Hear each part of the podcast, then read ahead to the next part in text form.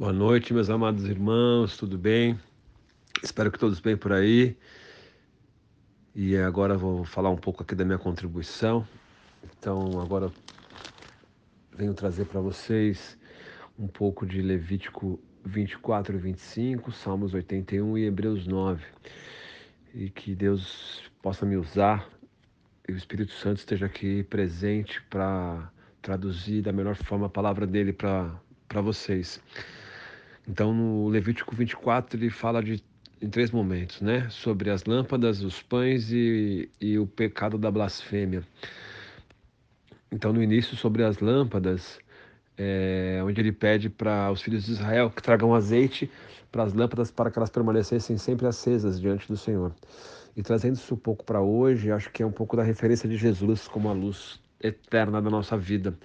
Né? A gente ter sempre ele como essa referência aí de iluminar nossos caminhos e estar sempre na presença de Deus.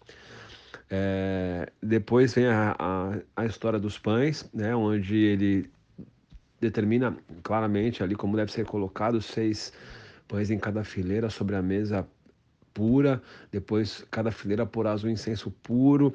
Então, o que é muito legal, né? Essa regra toda, né? da riqueza de detalhes que Deus mostra para gente como que ele quer que a gente faça, né? Basta a gente poder ter essa intimidade com, com ele.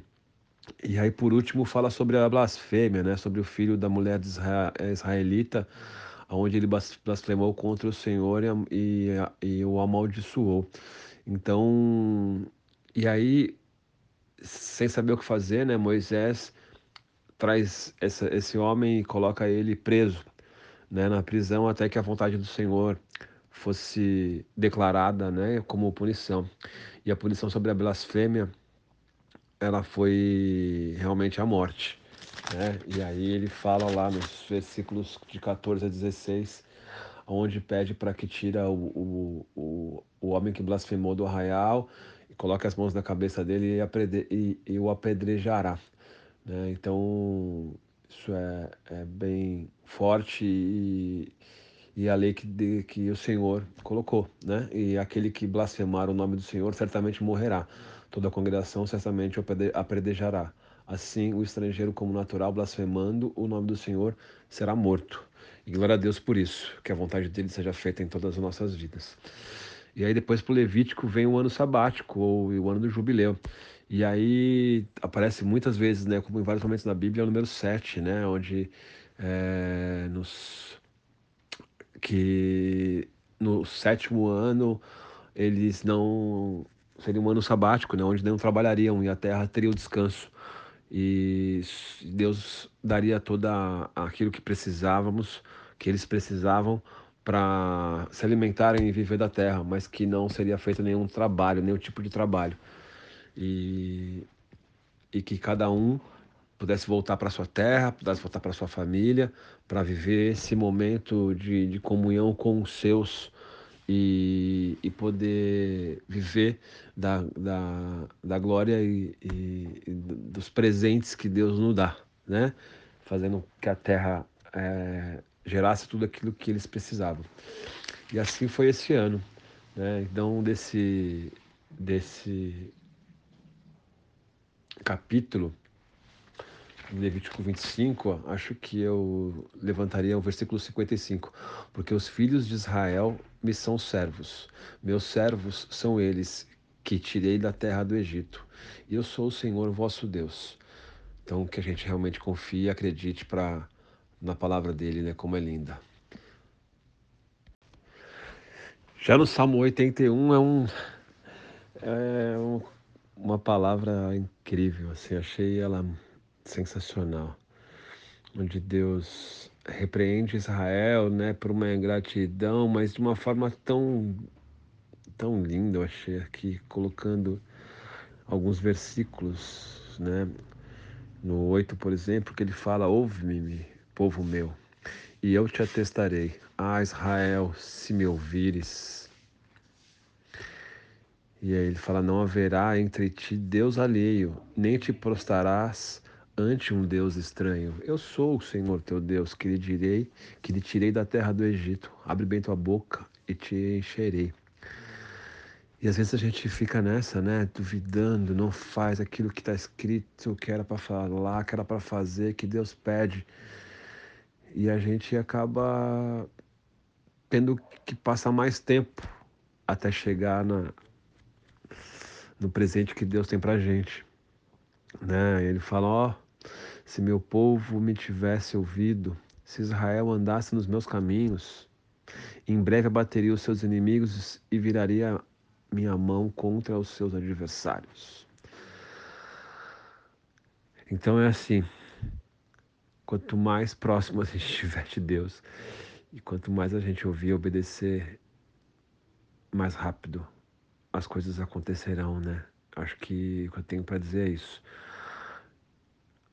Escutar, obedecer e seguir, que com certeza o tempo de Deus é justo e, e assim que estivermos prontos, Ele vai entregar tudo aquilo que realmente estamos pedindo. E vamos terminando falando agora de Hebreus 9, que é sensacional. Também é difícil de entender para mim, mas algumas coisas foram tocando no meu coração. Eu fui buscando é, informações em outros estudos bíblicos e, e glória a Deus que o Espírito Santo falou para mim, as coisas foram, foram clareando, né? Então vamos lá. É... Fala aqui um pouco sobre a primeira aliança e, e, suas limitações, né? Todos os regulamentos que vimos aí há pouco, das regras que como podia entrar, a roupa que tinha que usar, só uma pessoa tinha direito de entrar até o o, o, o lugar né, mais alto da, da santidade, né, o lugar dos santos dos santos. Só o sumo sacerdote podia entrar ali e, e além de tudo isso uma vez por ano, né? É, e eram oferecidos muitos sacrifícios, né? Porém esses sacrifícios oferecidos não podiam purificar a consciência do adorador. É, mas aí chega Jesus com toda a sua misericórdia e oferece num ato de amor aí seu próprio sacrifício e inaugura essa nova aliança, né? Essa nova aliança entre nós todos, entre Pai, Filho e Espírito Santo, entre nós todos, né? é nós e Deus. E, e não só isso, né? Com essa atitude ele afasta é, o pecado é, e nos coloca direto na presença de Deus. Olha, ah, isso não é incrível? Fala se não é sensacional. E, e com isso, né, nosso maior presente, temos o direito aí da nossa salvação de realmente ter Jesus como o nosso único e suficiente Salvador que nos leva direto ao Pai, somente através dele e não mais através de nada, né? Só através dele. Glória a Deus.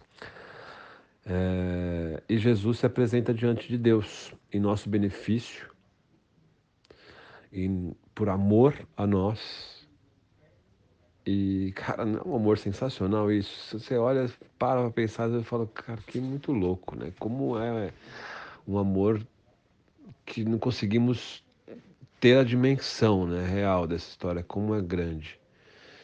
É isso aí, irmãos. Que possamos desfrutar cada vez mais desse amor em todos os momentos de nossa vida. Que possamos lembrar desse ato de amor e, e nunca, jamais possamos colocar em risco nossa salvação, que possamos sempre ter ela nosso presente em nosso coração. Que Jesus esteja presente na vida de vocês em todos os momentos. Uma semana de vitória seja da, cheia da presença do Espírito Santo na vida de cada um. Glória a Deus pela vida de todos nós. Amém. Um abraço para vocês.